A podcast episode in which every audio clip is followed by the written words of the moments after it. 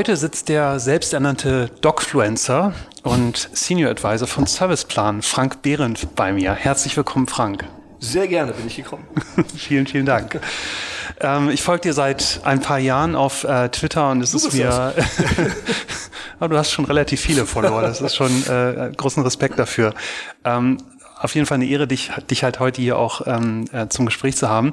Und ähm, ich habe in der Vorbereitung natürlich äh, alle deine Bücher gelesen und alle deine Interviews gelesen, alles, was, was man irgendwie äh, finden. Du warst äh, wochenlang konnte. beschäftigt. Ja. und ähm, ich, ich versuche immer mit den Gesprächspartnern irgendeine Parallele zu finden. Und, äh, was ich ganz interessant fand, es gibt relativ viele Parallelen zwischen uns, die du nicht kennst. Und ähm, eine Parallele, die relativ früh in meinem Leben war, war ähm, eins meiner ersten Praktika habe ich bei Serviceplan gemacht in den 90ern. Nein. Ja, genau. Da war Serviceplan noch unter 100 Mitarbeiter groß und ähm, ich war ich war so eine Art Praktikantensprecher und wir hießen wir hießen damals nicht Praktikanten, sondern Sklavikanten. Ist das heute bei euch immer noch so? Nein, heute sind wir natürlich geschätzte Mitarbeiterinnen und Mitarbeiter und gerade eben äh, der Senior Herr Haller und auch der Florian Haller sind eigentlich sehr wertschätzende Menschen, denen natürlich die Menschen, die bei ihnen arbeiten, extrem am Herzen liegen. Also ich glaube, äh, da ist immer eine ganz persönliche, familiäre Atmosphäre. Ja. Die, äh, du, du schreibst das in deinem Buch ja auch so ein bisschen, äh, die, die, sozusagen die Art und Weise, wie in einer Agentur gearbeitet wird und dass da oft unter Stress gearbeitet wird, weil Deadlines da sind und so weiter.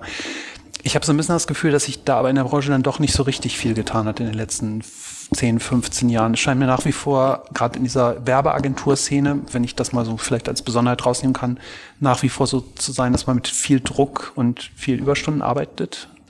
Gut, es hat natürlich immer was damit zu tun, ähm, das ist, alle sind ja nicht gleich. Es gibt natürlich welche, wo das wahrscheinlich so ist. Man muss natürlich sagen, das ist ja auch nicht äh, ein Wunsch äh, der Arbeitgeber oder der Agenturen in sich, sondern es hat natürlich auch etwas mit dem Produkt oder mit der Attitüde zu tun, was er gebracht werden muss. Und das sind natürlich oft zeitkritische Thematiken, dass etwas fertig sein muss, ein Spot mhm. on Air gehen muss, eine Kampagne raus muss. Das heißt, der Druck ist immer da. Der ist nicht unbedingt selbst gewählt.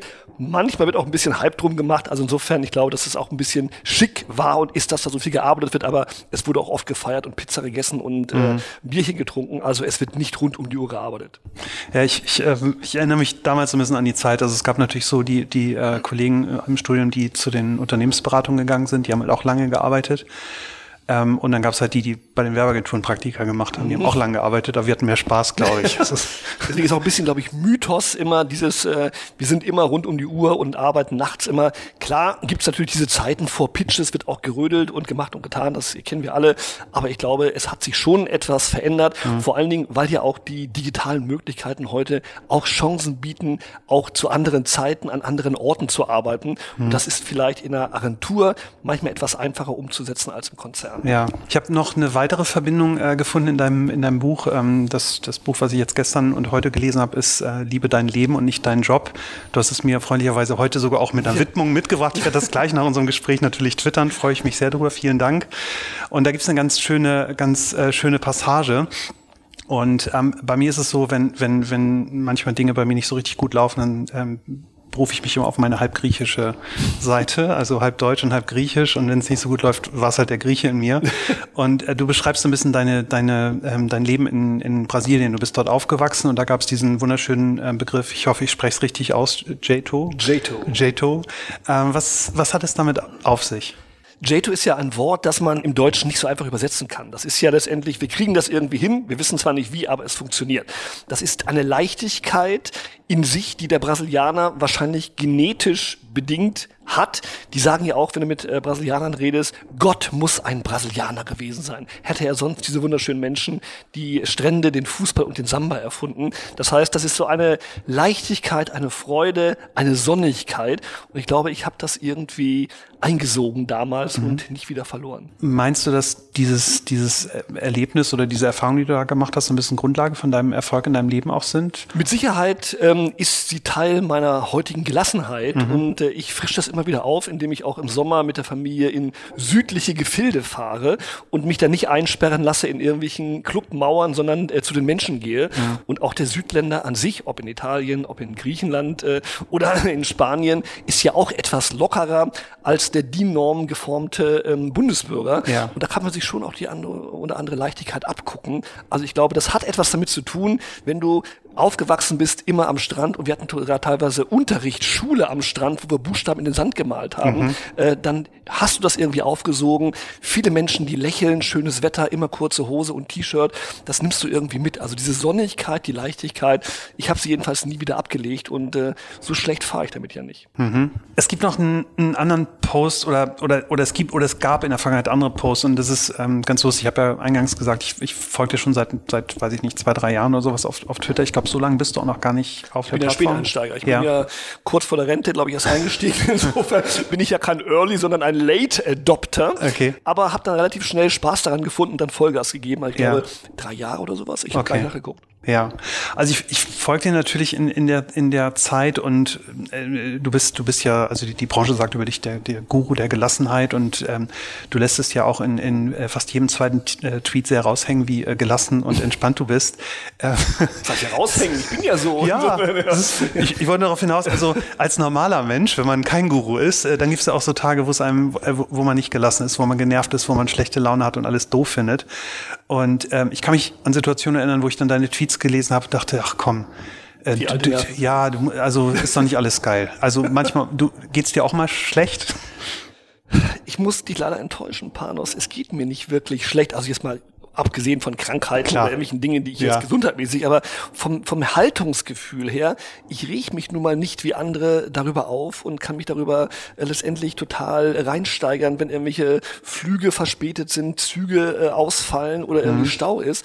Das ist nichts, wo ich irgendwie Probleme mit habe, weil ich die Wartezeit dann irgendwie mit drei Fragezeichen Hörspiel überbrücke. Also äh, deswegen, ich habe diese schlecht gelaunte nicht. Ich, mhm. liegt aber auch daran, dass ich zum Beispiel montags morgens gar nicht mehr arbeiten gehe, sondern erst ab mittags und deswegen äh, bin ich nicht in in diesen Staus, wo alle sich ärgern. Äh, und ich bin nicht in Montagsmeetings um neun, weil ich das für Quatsch halte, sondern ich tauche dann froh gelaunt äh, mittags auf. Insofern, ich umschiffe, glaube ich, auch ganz geschickt diese Nervfaktoren. Mhm. Insofern kann ich das nicht bestätigen. Also ich wüsste gar nicht, wann ich mich zum letzten Mal ähm, letztendlich über ein jobbedingtes Thema wirklich ähm, Nerv oder, oder Ärger empfunden habe. Mhm. Würdest du sagen, dass das im, also dass du ein bisschen Lebenserfahrung dafür gebraucht hast, ein bisschen Zeit dafür gebraucht ja. hast, so ja. zu werden? Definitiv. Also ich sag mal, ich bin ja nicht als gelassener Guru auf die Welt gekommen. Ja. Ich war ja auch mal im Hamsterrad und habe auch Fehler gemacht. Äh, ja. Und ich sag mal, auch mal ganz ehrlich gesagt, ich habe meine erste Ehe deswegen ruiniert, weil ich letztendlich den Business-Fokus übertrieben habe. Mit dem guten Gedanken, ich möchte meiner Familie ein äh, tolles Leben bieten, mhm. finanziell, deswegen muss ich so ranhauen. Hat ja auch funktioniert, aber dann hatte ich das Geld und äh, dann wieder nicht, weil ja die Scheidungen bekanntlich teuer sind. Insofern habe ich genauso Fehler gemacht und habe sicherlich mich früher auch mal aufgeregt. Aber dann nach dieser Grenzerfahrung habe ich zum Glück die richtigen Schlüssel rausgezogen, auch mit Hilfe eines Coaches. Und heute wird mir das nie wieder passieren. Mhm. Das heißt, äh, für alle, die jetzt zuhören und ähm, äh, sich oft über Situationen oder ihren Job aufregen, gibt es äh, Hoffnung. Wir es können es alle lernen. Es gibt mit Sicherheit Hoffnung. Und also ich hätte mir gewünscht, ich hätte so einen ähm, fröhlichen äh, Guru Frankie vielleicht früher mal gehabt, der mir das mal gesagt hatte, Junge, ähm, mach's mal so oder äh, wir spielen hier Monopoly für Erwachsene, muss sich also nicht so ernst nehmen, es, die Welt dreht sich weiter. Dann hätte ich vielleicht den einen oder anderen Fehler nicht gemacht. Insofern versuche ich heute so ein bisschen von meiner alten Häuptlingsweisheit weiterzugeben und die Reaktion auf Kolumnen, Bücher ähm, und Accounts zeigen ja, dass mhm. es bei dem einen oder anderen schon gefruchtet hat. Ja. Ja, wo wir über äh, Weisheiten sprechen, ähm, du hast vor, vor ein paar Tagen am 19. hast du ein, ähm, einen Post über deinen Vater ähm, geschrieben, ähm, der mich bewegt hat. Ich, ich zitiere dann nur mal einen Satz ähm, äh, aus, dem, aus dem Post, den hast du, glaube ich, bei Twitter und auch bei Facebook geschrieben. Ähm, und zwar einen Ratschlag, den dein Vater dir ähm, gegeben hat. Und zwar ähm, lautet der Ratschlag, ähm, gehe, weit auf, äh, gehe weiter aufrecht durch mein, durchs Leben, mein Junge, hab niemals Angst und lass dich von keinem verbiegen. Ähm, ich habe eine ähnliche Erziehung bekommen. Deswegen bewegt mich dieser Satz, auch wenn ich ihn jetzt lese. Und wenn ich so ein bisschen auf die heutige Zeit gucke und auch im Vorgespräch haben wir so ein bisschen über, über ähm, digitale Kommunikation gesprochen. Heute reden alle von, von Haltung in der Kommunikation und von Authentizität. Ähm, glaubst du, dass dieser Ratschlag die Grundlage dafür war, wie du heute sprichst und welche, welche Haltung du vertrittst?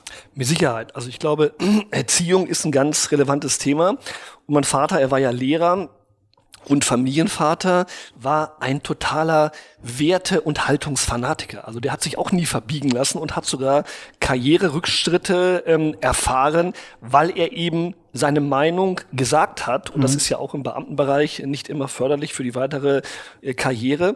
Und das hat mir sehr imponiert. Und er hat uns immer dazu erzogen, unsere Meinung zu sagen, auch wenn sie mal wehgetan hat.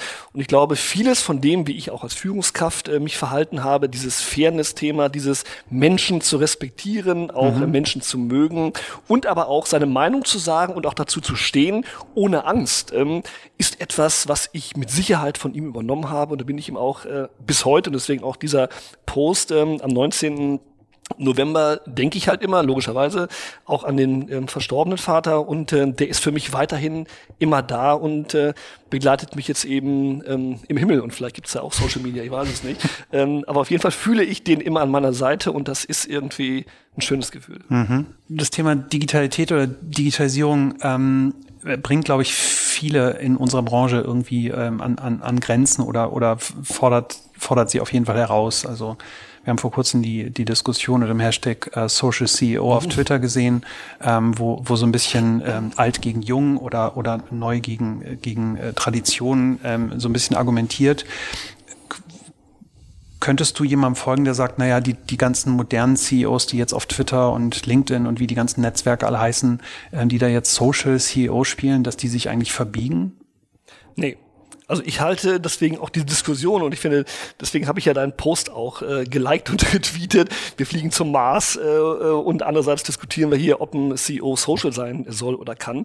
Ähm, ich halte das ganze Social-Thema eigentlich für einen normalen, erweiterten Kommunikationskanal. Und äh, ich erinnere mich noch an Zeiten, ich bin ja schon ein bisschen länger in diesem Zirkus unterwegs, wo es hieß, äh, ein CEO redet auch nicht mit der Bildzeitung, man spricht mit den Leitmedien und das waren dann FAZ und Süddeutsche, ja. bis man irgendwann feststellte, gar nicht so dumm, auch mal in der Bild ein Interview zu geben, weil man eben dann auch breitere Bevölkerungsschichten und vielleicht auch mal Mitarbeiter, die man selber hat, auch gar nicht kennt, ja. erreicht. Und insofern halt die Diskussion eigentlich ähm, auch für übertrieben, denn ich würde mich oder habe mich oder empfehle auch, dass ein CEO sich mit allen Kommunikationskanälen beschäftigt, was ja nicht heißt, dass er jeden Tag sich in jede Diskussion einmischen muss, aber allein aus Aspekten des Employer Brandings, mhm. des Recruitings und ich höre von morgens bis abends in jedem Meeting, wir haben Rekrutierungsprobleme. Ja, und wie erreicht man denn die Leute, die man gerne haben will, gerade die Jungen?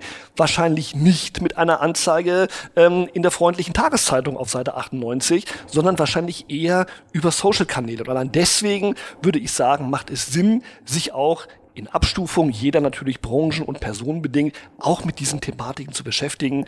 Und äh, das ist mein Punkt und nichts anderes. Und ähm, würdest du dann sagen, es reicht, wenn das die PR-Abteilung oder das Social-Team dann für den CEO macht? Oder würdest du sagen, wenn schon, denn schon, dann muss es, dann muss er es auch selber machen oder sie? Ach, ich finde, da gibt es gibt es nicht die eine Wahrheit. Also ich sag mal, wenn es die PR-Abteilung macht und das Social-Team besser als gar nichts, ähm, natürlich ist es authentischer und ich finde besser und persönlicher und besonderer, wenn man selber macht. Also ich finde es immer toll, wenn man das spürt man auch, auch in der Sprache, wenn man Leute eben kennt und lange begleitet. Ob es nun selber geschrieben ist, manchmal hat man ja auch so Kameraden, die bei ihrem eigenen Post nochmal ihr Kürzel dahinter schreiben, dann weiß man, das ist jetzt vom Chef selber mhm. und der Rest ist ähm, von der Abteilung. Völlig in Ordnung. Ich finde, es gibt da keine eine Wahrheit. Wichtig ist, finde ich, dass man präsent ist, aber ich bin ganz ehrlich, ich schreibe auch alle meine Posts selber und nicht vom Backoffice. Also insofern, ähm, ich finde auch die, die Ausrede, man hat keine Zeit Zeit es ist auch Quatsch. Wir alle haben immer Zeit, es ist eine Frage des Wollens. Mhm. Und wir haben so viele Leerzeiten, Blanks, Wartezeiten. Und man braucht ja auch nicht fünf Tage für einen Post. Also es geht ja auch gar nicht darum, immer äh, die Welt neu zu erfinden und Statements, die sofort einen Pulitzerpreis gewinnen, äh, zu verfassen. Mhm. Manchmal reicht einfach nur ein Bild und ein Satz. Und den kriegt auch ein CEO unterwegs vielleicht gerade noch mal hin. Ich hatte mal, ich habe ja in meiner Zeit bei Twitter ähm, viele Presseabteilungen, also Corporate Communication Teams und so weiter geschult. Und es war, war ganz interessant. Die hatten unheimliche Angst, dass dann ähm, der CEO oder irgendeine andere Führungskraft in der, in der Top-Ebene irgendwelchen Blödsinn twittert. Und ähm, ich, ich habe mir, also diese, ich habe diese Angst nie verstanden, weil diese Leute reden auch mit Journalisten und die reden auch bei der Tagesschau ähm, von einer Live-Kamera und ähm, da können die ja auch reden. Das sind ja Kommunikatoren ja, ja. in der Regel. Also in es Regel. gibt Ausnahmen, aber ja, in der Regel können die das was, ganz was gut. Was ist Blödsinn? Ne? Deswegen wahrscheinlich ist Blödsinn Emotionalität oder irgendwie Witz. Äh. Ja. Und äh, deswegen, alle haben ja plötzlich äh, extrem aufgejubelt, als äh, Dieter Zetsche irgendwie auch mal einen Spaß gemacht hat mit seinem Joboffer von BMW oder eben als er im Flugzeug zur South aus West mal irgendwie eine Ansage gemacht hat. Das Das heißt, da merkte man plötzlich, Mensch, ein CEO ist ja ein Mensch und nicht irgendwie ein Roboter im Elfenbeinturm. Und ich finde, wir sollten uns ja freuen, dass wir noch Menschen und keine KI-gesteuerten Roboter in der Führungsetage haben. Ja. Und solange wir sie haben, äh, je menschlicher sie sind. Also ich muss sagen, ich habe immer gerne für Firmen gearbeitet, wo tolle Menschen an der Spitze waren. Mhm. An denen habe ich mich orientiert als Leuchtturm. Und je menschlicher waren, sie waren, umso äh, toller fand ich sie eigentlich als Chef. Ja.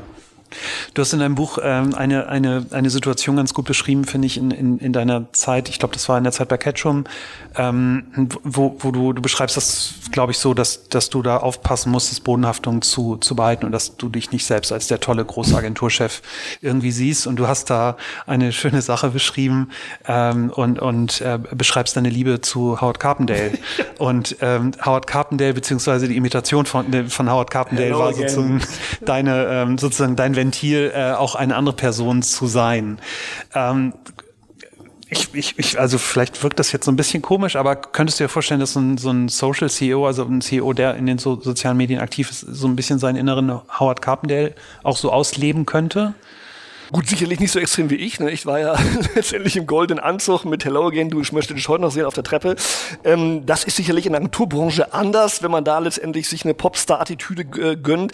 Aber ich finde, man muss ja das in Abstufung sehen. Mhm. Und äh, wenn ich mir auch die Metamorphose von CEOs angucke, mhm. äh, als ich letztendlich in den Job einstieg, hatten sie äh, Nadelstreifenanzüge, Krawatten äh, inklusive Einstecktuch und, und Nadel noch äh, am Start. Heute gehen sie mit Sneakern, Jeanshosen und einem lästigen Sakko und offenem Hemd durch die Gegend. Äh, das ist ja schon eine Verwandlung, die ja. stattgefunden hat. Und wenn dann jetzt auch noch mal jemand auf einer Firmenfeier, einem Mitarbeiter ein Ständchen singt, es kann ja auch von Helene Fischer sein, mhm. ähm, ist das, finde ich, nicht unsympathisch, weil ich sag mal, auch diese Menschen, auch ein CEO guckt Fußball, ärgert sich, geht ins Popkonzert, geht ins Kino, lacht vielleicht über den gleichen Witz wie wir. Mhm. Warum müssen diese Menschen immer alle irgendwie so emotionslos und so äh, papiertigertechnisch oder jetzt heute digitaltechnisch unterwegs unterwegs sein. Also ein bisschen mehr Personality hat noch keinem geschadet immer in Maßen. Also ich würde jetzt nicht jedem raten, sofort irgendwie im Goldanzug rumzulaufen. Das kann ich ja machen. Aber ein bisschen mehr ähm, darf ruhig schon mal sein. Ich finde, wenn man sich ähm, die Digitalisierung ähm, äh, mal vor Augen führt, auch der letzten Jahre, führt der Digitalisierung oft dazu, dass, dass, dass sozusagen Machtzentren gebrochen werden. Also plötzlich haben Konsumenten eine Stimme, ähm, plötzlich haben Anspruchsgruppen äh, werden gehört und gesehen und, und können ihre Meinung äußern. Das heißt, diese ganzen Meinungsmonopole werden gebrochen. Könntest du dir vorstellen, dass die internen Corporate Communications Abteilungen auch die Angst haben, dass sie ihre Macht verlieren und dass sie deswegen ihren eigenen Vorgesetzten eher dazu raten, nicht auf äh, diesen Kanälen aktiv zu sein? Mit Sicherheit. Also diese Kameraden gibt es und deswegen, ich erinnere mich ja daran, wie äh, der von mir hochgeschätzte Philipp Schindera auf dem Kommunikationskongress, ich glaube vor zwei Jahren, ähm, einfach das Thema Kommunikationspolizei so schön äh, thematisierte und sagte, die Zeiten der Kommunikationspolizei sind vorbei. Ich habe dann daraus einen Hashtag gemacht, das ist richtig steil gegangen. Mhm. Da äh, hatten wir richtig Spaß. Aber genau das fand ich sehr, sehr gut beschrieben, dass die Angst letztendlich von der Polizei äh, entsprechend beaufsichtigt wird und dieses zuzulassen, dass auch Mitarbeiter Botschafter sind, auch mal etwas äh, nach draußen geben, auch der Chef, ähm, dass die eigentlich unbegründet ist. Und natürlich, das hat auch Herr Schendera, finde ich, sehr, sehr schön äh, thematisiert, muss man auch ein bisschen Größe haben, ein bisschen Vertrauen, auch mhm. mal ein mhm. bisschen laufen lassen, auch mal vielleicht was korrigieren oder reparieren. Aber in Summe macht es ein Unternehmen doch viel sprechfähiger, viel äh, sympathischer, menschlicher und näher. Und deswegen ist gerade gerade bei dem, äh, dem doch damals sehr technischen äh, Magenta Riesen, finde ich, äh, etwas ganz Tolles passiert, nämlich die Firma ist menschlicher geworden mhm. und äh, das hat ihr mit Sicherheit nicht geschadet. Mhm. Ja, in, US, in, den USA konnte man das ja mit, mit John Ledger ähm, großartiger als, Typ als Benchmark also, sozusagen ein unfassbarer Typ. Ja. Aber ich finde auch Tim Höttges macht das klasse. Also ja. ich muss sagen, ich bin äh, seitdem umso lieber Kunde, weil die das einfach toll machen. Also ich fühle mich von denen jetzt viel näher als früher, als ich irgendwelche Callcenter oder irgendwelche Briefe bekam. Heute im Netz finde ich sind sie mir näher, hm. als sie es mir früher jemals waren. Hm. Was, was mir bei der Telekom aufgefallen ist, und ich finde, das ist auch, also wenn ich jetzt mal so ein bisschen zurückblicke aus der Historie, ein, ein Erfolgsfaktor. Die Telekom ist halt auch voll reingegangen. Also sie haben halt nicht nur gesagt, so jetzt, jetzt macht der Tim, kriegt jetzt einen Twitter-Account und das war's, sondern auch das Unternehmen und die Marke ähm, glauben daran. Es wird ja viel Kundensupport äh, über Social Media gemacht und so weiter. Und ich habe andere Unternehmen kennengelernt. Ähm, da hat dann irgendwie einer, der sich ein bisschen mit dem Internet auskannte, der durfte dann auch Twitter machen. Mhm. Und ähm, das war natürlich klar, dass das dann wenig, wenig Erfolg hat. Klar. Wie würdest du denn die Zukunft in dieser digitalen Welt von einer Kommunikationsabteilung äh, beschreiben? Müssen jetzt die neuen PR-Leute alles Social-Media-Profis sein oder hat, hat sozusagen die gute alte Pressemitteilung ausgedient? Das ist ja erstmal schon mal ein Thema, ich habe das neulich auf äh, Twitter ja auch mal thematisiert, äh, wenn ich immer diesen anachronistischen Begriff Pressesprecher höre, wo ich sage, Freunde, ihr müsst euch jetzt mal langsam Communications Manager nehmen, inklusive des Fachmagazins der Pressesprecher, weil irgendwie, das trifft es ja nicht mehr. Ja. Ich finde, du kannst doch nicht letztendlich Presse, das kommt aus dem Druckwerk und ich bin ein großer Freund von auch vom gedruckten, gerade als Coffee Table am Wochenende, äh, völlig sinnliches Momentum, aber der verantwortliche Kommunikator ist doch heute mehr als ein ein Pressesprecher. Insofern glaube ich, der Communications Manager ist ein 360-Grad-Kommunikationsmanager, der steuert, der Impulse gibt, der mhm. aber auch Dinge zulässt, der letztendlich einfach die, äh, die, die äh, Begrenzungen einer Autobahn irgendwo letztendlich vorgibt, aber die sind sehr, sehr weit gefasst. Und ich glaube, ähm, der Impulsgeber, der Enabler, der Ermöglicher, finde ich einen deutlich smarteren Attitüdenbegriff für den in Anführungsstrichen Pressesprecher oder Kommunikator mhm. als den Beaufsichtiger oder Kommunikationspolizisten den wir früher hatten. Also da wird sich mit Sicherheit etwas verändern und das merken wir jetzt ja schon. Also auch viele unserer Kunden haben ja ganz andere Leute mit am Tisch sitzen beim Briefing als den früheren Verantwortlichen, der sich eben um die Artikel in den Leitmedien gekümmert hat. Mhm. Wie siehst du, also wenn du, wenn du von dem Communications Manager oder Managerin sprichst, ist es ja ist es ja im Prinzip auch so ein bisschen das Aufweichen der Grenzen in den Abteilungen. Also gerade in den Konzernen, äh, ich habe das äh, oft erlebt, also da musste man schon ganz genau aufpassen, ob man jetzt mit der Marketingabteilung ja. spricht oder den PR-Leuten und dann gab es irgendwie die PR-Leute für die Marke und dann die PR-Leute für den Konzern und äh, die mochten sich auch alle nicht und haben zusammengearbeitet haben die sowieso nicht. Ja. Ähm, ich finde es immer so lustig, aus Kundensicht hast du siehst du halt eine Marke und dir ist es relativ egal, ob der Mensch jetzt in der PR-Abteilung oder in der Marketingabteilung sitzt. Ähm, Könntest du dir vorstellen, dass diese Grenzen durch die Digitalisierung noch stärker unter Druck geraten, dass es eigentlich gar keinen Sinn mehr macht, auch diese Unterscheidung zu machen, diese genaue Unterscheidung?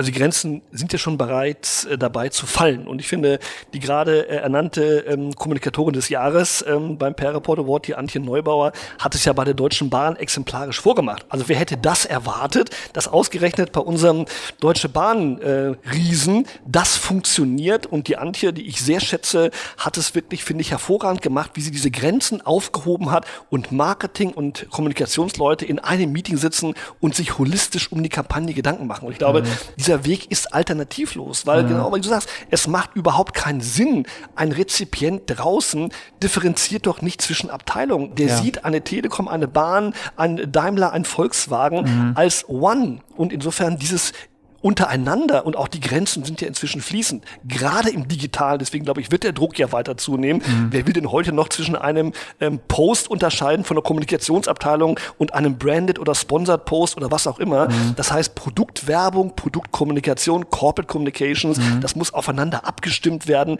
auf einem vernünftigen Kanal. Der Sender ist immer das Unternehmen und der Empfänger differenziert mich nicht mehr zwischen Silos. Das ist wirklich später 80er. Wir haben noch ein paar davon und auch ziemlich viele viele, mhm. aber ich bin sehr, sehr guter Hoffnung, dass in den nächsten Jahren das ein oder andere Silo auch mal fröhlich gesprengt wird. Ja, wie geht ihr denn in Pitches damit um? Ich kann mir vorstellen, für, für, auch für Serviceplan ist das natürlich eine, eine große Veränderung. Ich habe, äh, wir arbeiten ja auch ähm, ab und zu mit Serviceplan äh, zusammen, dann sozusagen im, im Hintergrund als mhm. Zulieferer, wenn es um, um, digitale Themen gibt.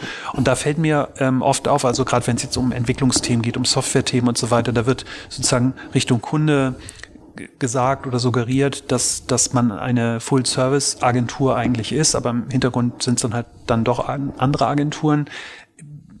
Siehst du das mit der Kommunikation genauso oder, oder habt ihr neue Leute, die das plötzlich alle alles können?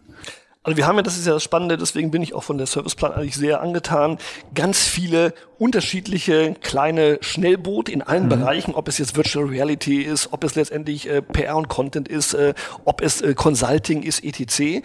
Und ich merke, und das macht mir große Freude, immer mehr Pitches werden auch von unserer Seite äh, gemeinschaftlich angegangen. Das mhm. heißt also, man merkt es ja schon am Briefing. Mhm. Die Briefings von heute sind gar nicht mehr so spitz wie früher auf eine Thematik. Du kannst sie teilweise gar nicht mehr zuordnen. Das heißt, das interessante Momentum ist, es kommt eine Pitch-Anfrage rein im Business Development und die Frage stellt sich, wer soll das eigentlich machen? Weil es kommen sofort fünf Leute in Frage mhm. und da ist ja die logische Konsequenz, lass doch die fünf Leute es gleich zusammen machen, weil der Kunde kriegt dann ein Full-Flash-Angebot für alles. Ja. Und ich glaube, das ist genau das Thema. Du musst heute Marketing mitdenken, auch wenn du ein vermeintliches PR-Briefing kriegst und wir haben äh, viele Pitches gewonnen, auch jetzt in der äh, letzten Zeit, ähm, wo es eben letztendlich gerade mit diesem Momentum nach dem Motto, sie haben ja an alle Bereiche gedacht, auch an Sales, auch an Marketing, auch wenn es formal vielleicht noch ein PR respektive PR und Content Briefing war. Mhm. Das heißt, die Spezialisten, von denen du sprichst, sind sozusagen in eigenen Einheiten. Ja. Spiegelt ihr dann aber nicht eigentlich genau das Problem, was wir vorher besprochen haben, zu sagen, also auch da, ihr habt dann ja selbst auch eigentlich Silos. Ja, aber deswegen ist ja das Interessante, dass eben äh, der Florian Haller sehr früh erkannt hat, das Haus der Kommunikation zu bauen. Und ich sitze mhm. ja in so einem Haus der Kommunikation. Und nur ein Beispiel, ich sitze mit Esther Busch, äh, unserer Media Plus-Chefin äh, in Köln zusammen. Mhm. Das heißt, ein Mediamensch und ein Content-Mensch sitzen in einem Büro. Hätte es ja früher nie gegeben. Da wurden die Etagen abgeriegelt und du hattest nicht mal eine Codekarte, mit dem du auf die andere Etage kamst. Ja. Heute sitzen Content-Leute, PR-Leute, Marketing-Berater, Consultant-Leute, Planet-Leute, alle in einem Haus oft auf den gleichen Etagen, oft nebeneinander. Mhm. Das heißt, die Spezialisten, die du auch weiterhin brauchst, also so viele Generalisten können wir gar nicht ausbilden, dass alle alles können, mhm. die brauchst du. Aber das Interessante ist, wie kriegst du sie so verzahnt, dass sie originär, ohne Barrieren, mhm. ohne umfangreiche Problematiken in Bezug auf interne Abrechnung zusammenarbeiten. Ja. Die Freude und das Miteinander entsteht durch Nähe. Mhm. Und das, glaube ich, haben viele Agenturen erkannt und ich kenne ja auch viele Mitbewerber, wo die Leute wirklich auf gemeinsamen Flächen sitzen und das hat der Kommunikation und dem Business Business nie geschadet. Mhm.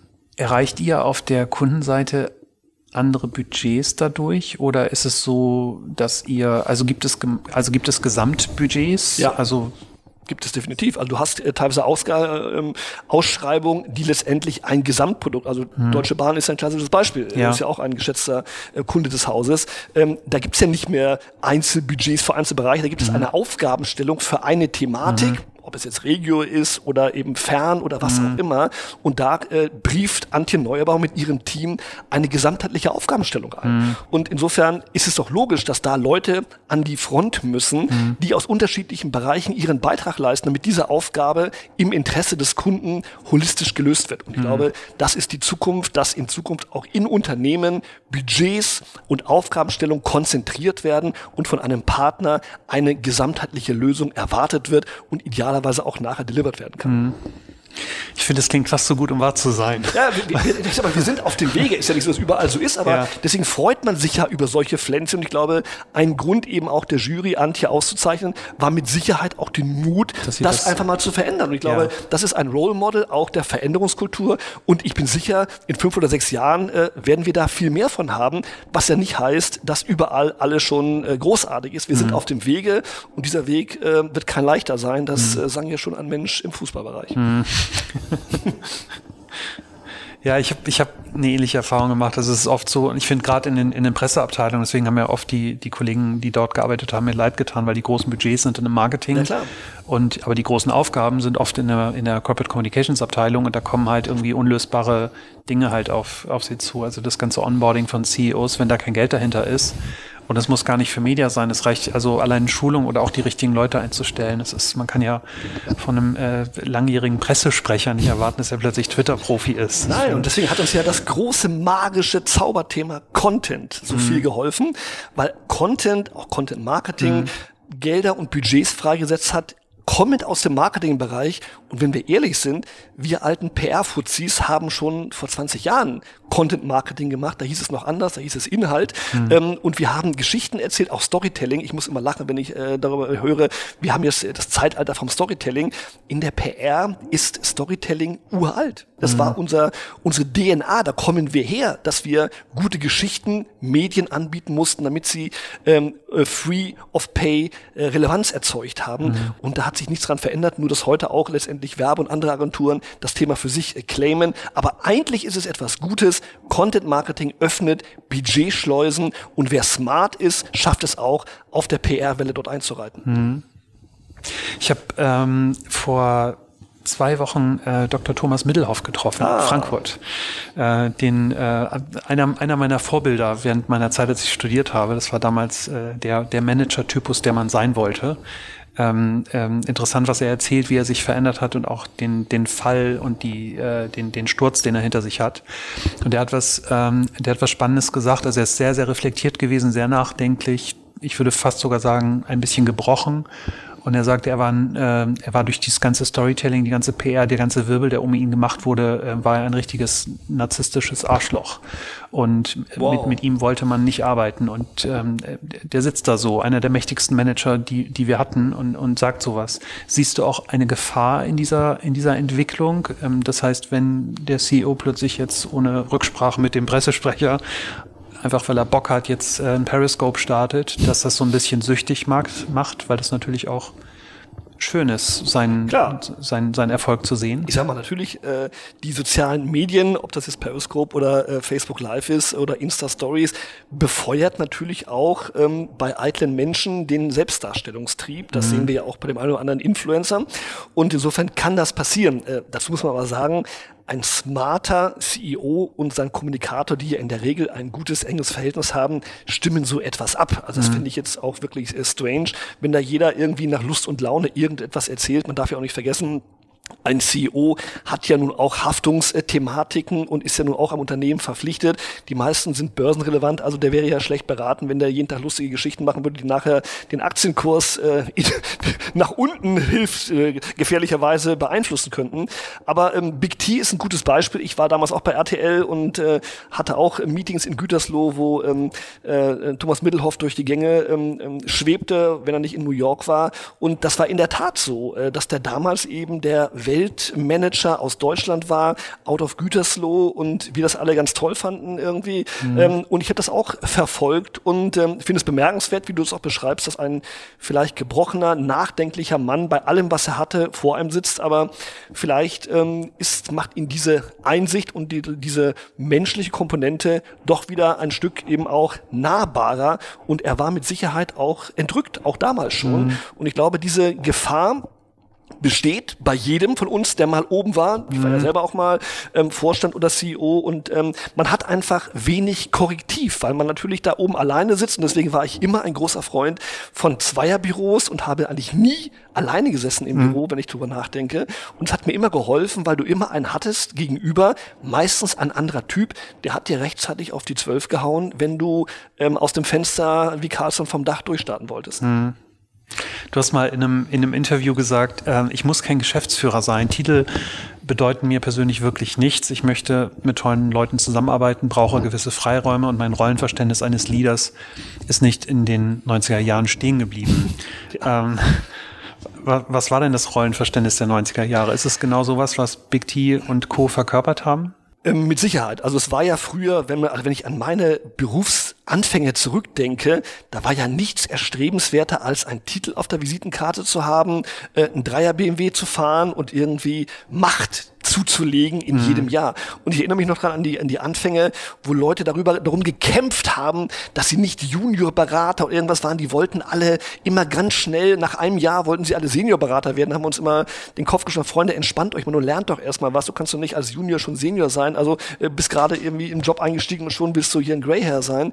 Also ich glaube, dieses, ähm, dieser Fokus auf Titel und Macht und Macht war, finde ich damals noch viel mehr sexy, als es heute ist. Heute ist man ja eher smart, wenn man partizipativ, äh, wenn man kommunikativ, wenn man nahbar ist. Mhm. Damals war es irgendwie total cool, dass eben Vorstände eigene Aufzüge hatten, in Jets durch die Gegend flogen, man sie eigentlich gar nicht gesehen hat. Die waren so mhm. wie der Imperator oder Darth Vader irgendwo, saßen die da im Todesplaneten und äh, man hat sie einmal im Jahr auf der Hauptversammlung äh, auf dem Bildschirm gesehen. Man musste als Mitarbeiter ja dann in später durfte man sie verfolgen äh, im, auf dem Computer. Früher war man ja nicht dabei. Mhm. Ähm, das war so die Zeit, wo wirklich Macht und Titel was Großes war. Es war Visitenkarten-Posing ähm, mhm. bei Freunden. Jeder kannte immer einen Unternehmensberater und die waren immer mehr, hatten mal viel mehr Geld. Also ich glaube, das war damals das Maß aller Dinge, einen Titel zu haben. Mhm. Und ich muss sagen, ich fand es auch cool, als ich zum ersten Mal CEO war. Heute lacht man drüber. Ich hatte, glaube ich, inzwischen 18 Visitenkarten mit unterschiedlichen Titeln. Ja. Ähm, aber damals war das schon cool. Da habe ich mhm. auch mir ganz schnell welche nachdrucken lassen, weil ich so gar nicht so schnell verteilen konnte. Und hast du das Gefühl, dass es jetzt mit der, mit der neuen Generation, also du beschreibst es ja auch so ein bisschen in dem Buch ähm, Generation Y oder Generation Y, ähm, ins andere Extrem schlägt? Also ich habe ähm, hab vor ein paar Wochen hier ein, ein interessantes Bewerbungsgespräch gehabt. Das war ein total smarter Kerl, kam irgendwie rein und hab hab, also wir hatten waren nicht so vorbereitet, es war so ein bisschen Smalltalk und ich habe gesagt, stell dich mal vor und dann sagte er, ja, was soll ich denn sagen, beruflich oder privat? Und ich sag, ja, erzähl einfach was von dir. Und dann erzählte er mir halt von, von seiner Familie und seinem Hausbau und von dem Keller im Wasser ähm, und äh, Wasser im Keller. Spannendes Thema. Und ähm, ja, und dann sagt jemand, ja, und beruflich? Und äh, das Erste, was er dann sagte, war, äh, dass er gerne um 16 Uhr nach Hause geht, aber auch abends nochmal seinen Laptop aufmachen würde. Ich finde, das ist eine neue Art von Gesprächen, die man führt. Und es ist eine neue Art auf Mitarbeitern, die man trifft. Und ähm, ich, ich, ich suche einen Weg, wie man damit umgeht, weil du musst natürlich auch ein Unternehmen führen. Du brauchst natürlich auch Leute, die irgendwie da sind und diese ganzen tollen neuen Arbeitszeitmodelle, die es gibt, wenn man ein bestehendes Unternehmen hat, man kann ja auch nicht alles von heute auf morgen ändern, wenn man jetzt ja. nicht fünf Leute groß ist. Siehst du da eine Gefahr in dieser Entwicklung oder wie gehst du persönlich damit um?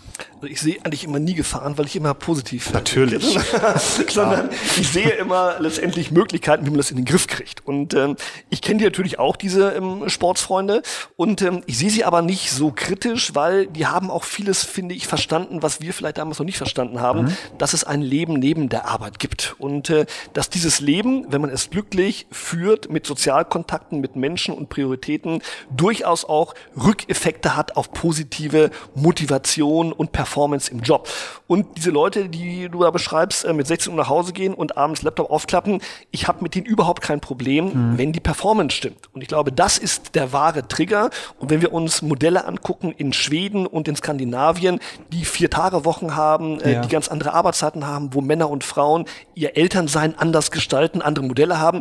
Das zeigt, dass es geht. Und wir haben heute die Zeit, und ich kenne ja auch die Zeit noch vor 20 Jahren, wo wir noch nicht mal eine Excel-Liste hatten, ähm, wo alles trackbar ist, wo alles KPI gesteuert erhebbar ist. Mhm. Und wenn der Kamerad, den du beschreibst, bis äh, 16 Uhr im Büro ist und dann in seinem Keller das Wasser beseitigt und dann um 20 Uhr weiterarbeitet, am nächsten Morgen eine Top-Idee mit einem Top-Konzept auf dem Tisch liegt, mhm. dann kann der auch um 13 Uhr gehen. Und mhm. ich glaube, dieses Umdenken, in Performance, natürlich bei Spielregeln, genau wie du sagst, wir können nicht jetzt alle zu Hause sitzen, wir brauchen noch ein paar Menschen, die noch mal Guten Tag sagen oder mal die Pforte aufmachen. Mhm. Es muss ein Mix sein, es muss auch ein Prozess sein, aber grundsätzlich, glaube ich, ist Digitalisierung, und deswegen bin ich auch ein großer Freund davon, der Enabler von Flexibilisierung und einer besseren Vereinbarkeit von Arbeit und Leben. Und mhm. das ist eine sehr gute Botschaft. Mhm. Du hast mal gesagt, du, äh, Technologie ist dein Freund. Ähm, mhm. Es gibt ja viele, die, die sagen, Technologie ist doof und als das, was auf uns zukommt, äh, dieser ganze Information Overload und die ganze Komplexität ist nicht mehr beherrschbar und ähm, es gab dieses, äh, dieses Buch vom äh, Schirmacher, glaube ich, äh, der, der, der darüber ja gesprochen hat, ähm, dass es alles zu viel wird und das Gehirn sozusagen gar nicht mehr mhm. die Dinge verarbeiten kann. Ähm, du siehst die Sachen eigentlich ganz anders und sagst, die Technologie hilft mir eigentlich, ähm, genau dieses Leben halt ähm, zu führen. Glaubst du, dass das ein also glaubst du, dass wir durch die Technologie eigentlich produktiver werden können, wenn ja. wir es richtig einsetzen? Ja, das glaube ich, bin ich fest von überzeugt. Ich glaube, am Ende des Tages hat es immer etwas auch mit Beherrschbarkeit zu tun. Mhm. Ich glaube, dass wenn man jetzt auch sich anguckt, auch die neue U25-Studie, ähm, sehr interessant, ähm, dass junge Leute ja, die in der Generation Internet äh, sind, eigentlich mehr offline sein wollen. Nicht immer, aber immer öfter. Und ich glaube, dieser Spagat, zu sagen, hocheffizient zu arbeiten, Technologie zu nutzen, um ein tolles Ergebnis zu erzielen, aber dann auch mal in der Lage sein, auszumachen und das Leben zu genießen. Mhm. Diesen Mix kriegt man hin. Und ich mhm. bin überzeugt davon, ähm, ich habe noch nie so effizient gearbeitet wie heute durch Technologie. Ich hatte noch nie so viele Möglichkeiten, ähm, in der Basketballhalle meines Sohnes, im Ballettstudio meiner Tochter mhm. zu arbeiten. Früher undenkbar. Ich komme noch aus einer Zeit, wo wir angeschraubte Computer hatten und wo wir das höchste aller Dinge ein C-Netz Porti war, das meistens nicht funktionierte. Also insofern muss man das mal relativieren. Es ist ein Geschenk des Himmels, dass ich heute so viel Zeit mit meiner Familie verbringen kann, weil ich die digitalen Möglichkeiten habe. Und der Overload ist auch, finde ich, steuerbar. Ich mhm. muss ja nicht alles lesen. Ich muss nicht jedem folgen. Ich muss mich nicht von Leuten CC setzen lassen. Ich äh, möchte gar nicht CC gesetzt werden, habe ich mal abgeschafft irgendwo. Mhm. Entweder man hat eine Botschaft für mich oder ich vertraue meinen Mitarbeiterinnen und Mitarbeitern. Also mhm. Also CC Braucht man nicht. Also bei mir gibt's das nicht. Lösche ich mhm. sofort. Insofern, das ist ja eine Frage. Ich bin Steuermann meines persönlichen Lebens und wer das beherzigt, der hat keinen Overload. Mhm. Ich habe ihn ja auch nicht. Also insofern, irgendwas muss ich ja richtig machen ich, ich finde es ein bisschen paradox, weil es, es gibt diesen Satz von dir, liebe deine Familie, deine Freunde, dich selbst und das Leben, aber nie deinen Job. Ja. Äh, wenn, du dein, wenn du deinen Job nicht liebst, kannst du den dann gut machen? Also hast du dann den Ansporn, dann auch nach dem Basketballspiel dann nochmal online zu gehen und Dinge zu tun? Oder? Das ist ja die große Frage, Panos. Äh, Liebe ist für mich etwas zwischen Menschen. Und ähm, ich bin sehr gut damit gefahren, indem ich eine Distanz zwischen Arbeit und Leben, auch wenn ich es vermische, mhm. dass ein Job für mich eine temporäre Erscheinung ist. Und das sieht man ja auch an meinem Leben. Ich habe viele Jobs gehabt. Das Leben dauert länger als jeder Job. Und ich war neulich in Heidelberg auf einer Veranstaltung und da hat ein äh, sehr geschätzter philosophischer Kommunikator etwas, wie ich finde, sehr Schlaues gesagt. Der hat gesagt, ich muss dem Frank Behrendt mit dem Titel seines Buches in jeder Hinsicht recht geben. Denn vom philosophischen Standpunkt aus gesehen kann man seinen Job gar nicht lieben, mhm. denn lieben kann man nur was, nee, denn Liebe bedeutet, sich selbst zu verschenken. Und verschenken kann man nur, was man besitzt. Und das ist genau das Thema. Ein Job ist dir anvertraut, eine Funktion, ein Amt, etc. Das äh, hast du temporär, machst du gut. Also ich arbeite hier auch gerne. Auch dieses Missverständnis. Leute haben den Buchtitel gelesen, dachte, der faule Hund sitzt in der Hängematte. Bullshit. Ich arbeite wahrscheinlich genauso viel wie jeder andere. Ja. Ich arbeite nur anders zu anderen Zeiten und ich vergesse nicht, wenn ich einen Termin habe, einen privaten Termin, Mittwochabend, 18 Uhr Kino mit meiner Frau, ist der für mich genauso wichtig wie eine Vorstandssitzung. Und den ja. ziehe ich auch eisenhart durch. Und genau wie ich nicht Abendessen gehe, das mache ich einfach nicht. Ich gehe halt Mittagessen. Das heißt, ich habe immer einen Exit, eine Lösung, aber deswegen bin ich Herr meiner Zeit. Mhm. Und das ist genau das Thema. Ich arbeite gerne, ich arbeite auch leidenschaftlich, gerade mit Menschen, aber ein Job ist ein Job und meine Kinder, meine Familie, mein Leben wird immer bedeutender sein als eine Arbeit. Mhm. Ich finde es äh, sehr schön, in, an der einen Stelle beschreibst du den ersten Daddy-Dienstag, den du eingeführt hast. Sehr emotionale Stelle in ja. dem Buch, äh, äh, finde ich, äh, fand ich sehr bewegend beim Lesen. Und äh, man kann dir ja im Prinzip auch äh, folgen, äh, wie, wie du dir sozusagen dieses Leben auch erkämpfst.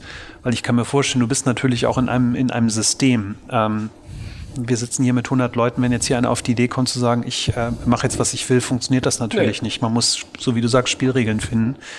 Ich äh, finde es aber eine relativ große Herausforderung, diese Spielregeln, Spielregeln zu definieren, aber auch den Weg dahin zu definieren, weil das, du kannst ja auch nicht von heute auf morgen den Schalter umlegen. Manche. Nein, es ist ein Prozess und ich glaube, ähm, das, das Geheimnis ist ja auch, auch ich kann ja nicht machen, was ich will, denn ich Pippi Langstrumpf, sondern es hat auch was damit zu tun, dass du in den kleinen Möglichkeiten, die du hast, dann etwas veränderst. Und es gibt so ein paar kleine Fluchten, kleine Magic-Punkte, Mittagspause zum Beispiel. In keiner Betriebsvereinbarung der Welt steht, wann du eine Mittagspause machen musst und dass du sie in der Kantine machen musst. Ja. Du kannst auch, wie ich es mache, ich arbeite immer um 12.30 Uhr weiter, der Rest ist in der Kantine, also bist du viel effizienter in der einen Stunde als im Rest des Tages mhm. und mache mal eine Pause um 15.14 Uhr oder wann ich Lust habe, setz mich an rein und lese ein Buch und trinke ein Smoothie, mach das Handy aus.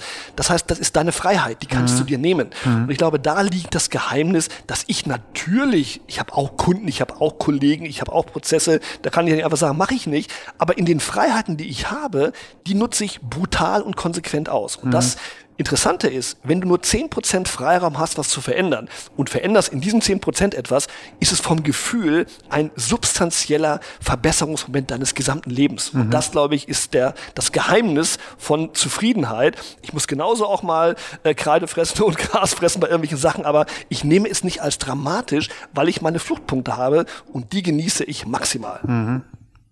Ich habe ähm, gestern, nee, vorgestern ähm, äh, einen Podcast aufgenommen mit dem lieben Daniel Kraus, einer der Gründer von Flixbus, ein reines digitales Unternehmen. Und äh, wir haben äh, drüber gesprochen. Der Bus ist noch analog, ne? Der Bus ist analog und es ist, äh, also, aber die haben selbst keine Busse, was interessant ist. Das ist ja, ein bisschen wie Uber. Sie haben einen einzigen Bus, weil sie eine, die äh, Lizenz brauchen um, um, um das Unternehmen betreiben zu können. Aber deren Start war nicht, war nicht digital, ganz im Gegenteil. Er war sehr analog, es war Klinkenputzen, sie mussten halt Unternehmer ähm, davon überzeugen, dort mitzumachen.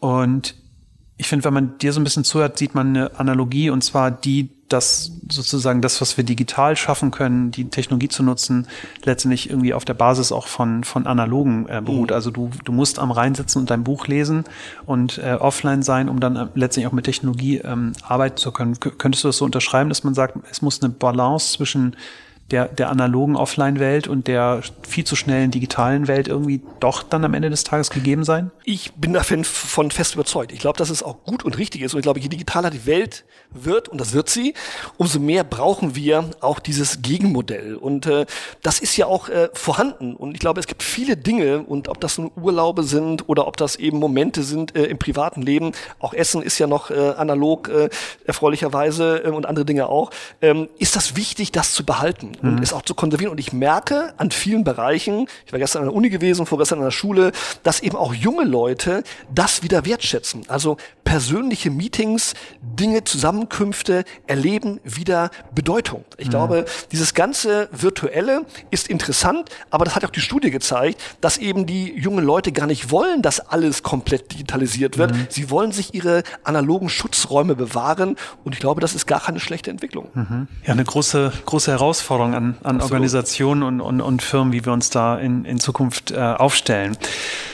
Wir sind schon am Ende. Ich Was? würde, ja, es, es geht immer schneller, als man denkt. Das ist, äh, ist verrückt. Ähm, am Ende noch, noch eine Frage. Ich weiß nicht, wie, wie nah du dem Unternehmen äh, VW stehst. Ich habe da ähm, äh, gerade, ich beobachte das gerade, dass dort einiges auf, auf CEO-Ebene passiert. Glaubst du, dass Herbert Dies dieses Jahr noch äh, ein Social CEO wird? geglaubt wird in der Kirche, mein lieber Panos. äh, insofern, ähm, ich fände es sinnvoll und ähm, wenn er Berater hat, äh, die ihn unterstützen und ihm die Vorteile aufzeigen, ist es mit Sicherheit keine verkehrte Entscheidung. Mhm. Welchen Rat würdest du generell VW in dieser Krise gerade geben? Tja, den Rat, den ich eigentlich jedem geben äh, würde, ähm, aufrichtig, ehrlich und transparent zu sein, weil mhm. das hat noch keinem geschadet. Ähm, es kommt sowieso alles raus, heute mehr denn je. Insofern finde ich äh, Klarheit und Wahrheit äh, etwas, was ich auch von meinem geschätzten Vater mitgenommen habe, ähm, ist ein Rat, den man als Kommunikator immer geben sollte. Und proaktiv äh, Dinge auf den Tisch zu packen, auch wenn sie negativ sind, ähm, hat, äh, glaube ich, auch etwas mit Haltung und mit äh, Vertrauen zu tun. Und ich glaube, viele Branchen, auch Unternehmen, sind gut beraten, gerade auch im Automotive-Bereich, ähm, sich Vertrauen zurückzugewinnen. Und ich habe noch als Berater damals eine große deutsche Bank äh, erlebt, wo der Claim, den ich nach wie vor für einen genialen halte, Vertrauen ist der Anfang von allem, ähm, wieder an Bedeutung gewinnt. Und äh, den sollte man sich immer wieder an den Spiegel schreiben, wenn man morgens aufsteht. Sehr gut. Das ist ein perfektes Schlusswort. Es hat mir großen Spaß gemacht, mit dir äh, zu sprechen. Ich freue mich, dass wir uns endlich mal persönlich kennengelernt haben. Und ähm, herzlichen Dank für das Gespräch. Paulus, es war mir eine große Freude.